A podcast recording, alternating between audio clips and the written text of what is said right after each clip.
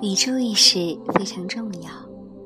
我记得在读大学的时候，喜欢有出走的经历，不是一定要离家出走，有时候就是几个朋友约了一起去山里走走。最近几年，我发现了一个很有意思的现象：过去我带学生出门，没有一个学生会问住在哪里。可是现在，学生会问住在哪里。每次出发前，他们都会反复一件事：“老师，我们住哪里？”似乎在过去的年代，人对自己生命的出走恐惧比较少。我有时候故意带学生住警察局或小学教室，有时候也住在教会，其实就是走出去以后。试着做偶然性的停留。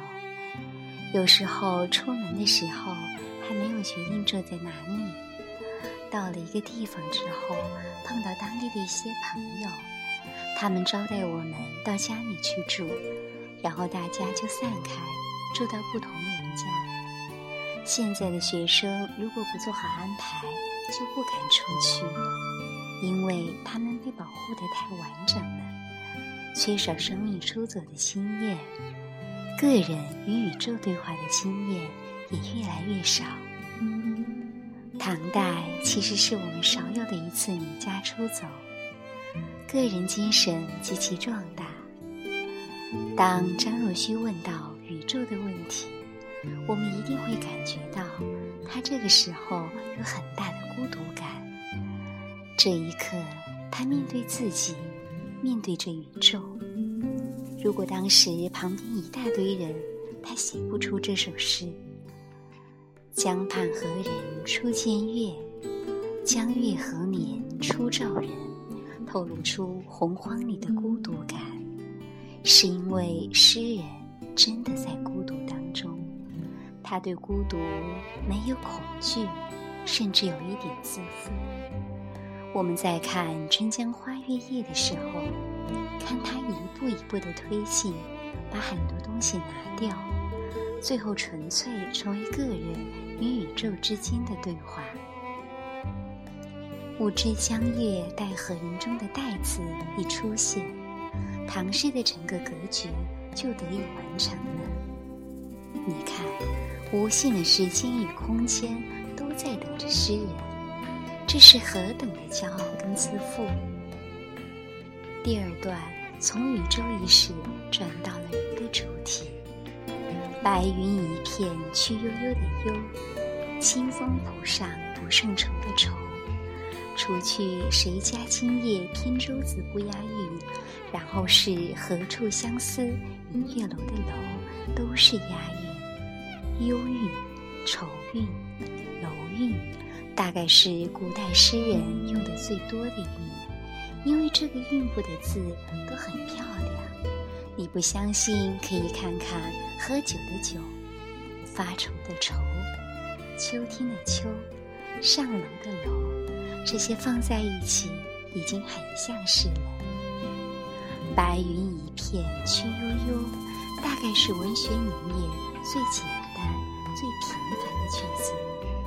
这首诗如果以段落来分，它有两大。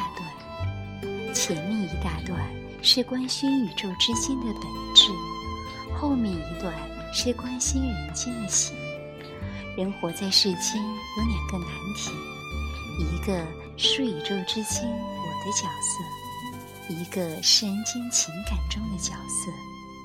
注意，这里的情感不是伦理中的。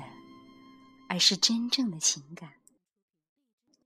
张若虚在宇宙主题和情感主题之间用了一个比较单纯的转折方法。我想，他当时在江边看到花，看到月亮升起来，于是写诗。他觉得自己写了一个很棒的句子出来，而接下来很难写下去了。这时候。诗人抬头看到天上有一片云，白云一片去悠悠，其实是奇景。我最佩服张若虚这首诗的原因，是轻与重可以交错到如此自然。通常语不惊人死不休以后，真的是无以为继。可是他却平静地说：“白云一片去悠悠。”我每次读到这里，就有种恨意，因为在创作中，真正难以超越的是这个部分。写到最好的时候，收不回来了，这是很常见的情形。张若虚处理的却如此自然。白云一片去悠悠，清风浦上不胜愁。这句诗开始触及情绪了。枫树在春天刚刚复芽，看着嫩绿的枫叶，诗人感觉到一种忧愁。好，我们看诗人第一次讲到情绪，我们不知道这个愁是什么，因为诗人没有告诉我们他到底为什么发愁，好像有很多隐情，而这个愁这么重。重到他难以负担。这时候，他看到一个人划着一叶扁舟过去，就问：“谁家今夜扁舟子？”这七个字很有趣。其实“今夜扁舟子”是在写诗，可是当他问谁家时，就有点奇怪。这跟他有什么关联？记不记得诗人前面说？春江潮水连海，海上明月共潮生。其实诗人一直在扩大他的生命经验。谁家是扩大？下面的何处也是一种扩大。我在渔港看到一个划船人，关我什么事？我就吃我的海鲜好了。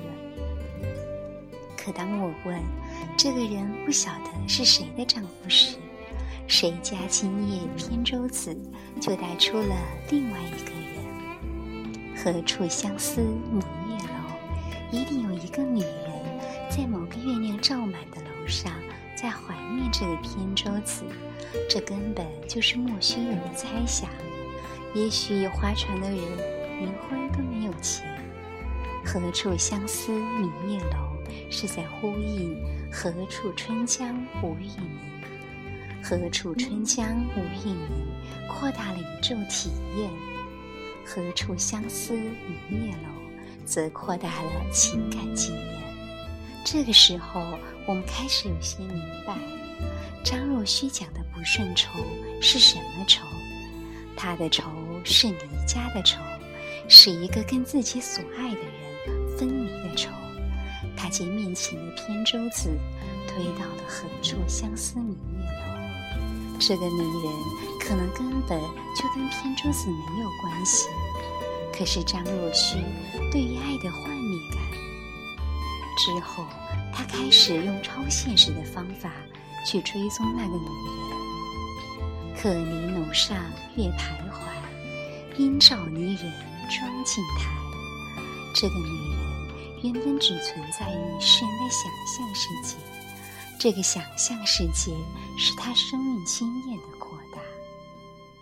他开始悲悯，与毫不相关的扁舟子感同身受，生命经验得以扩大。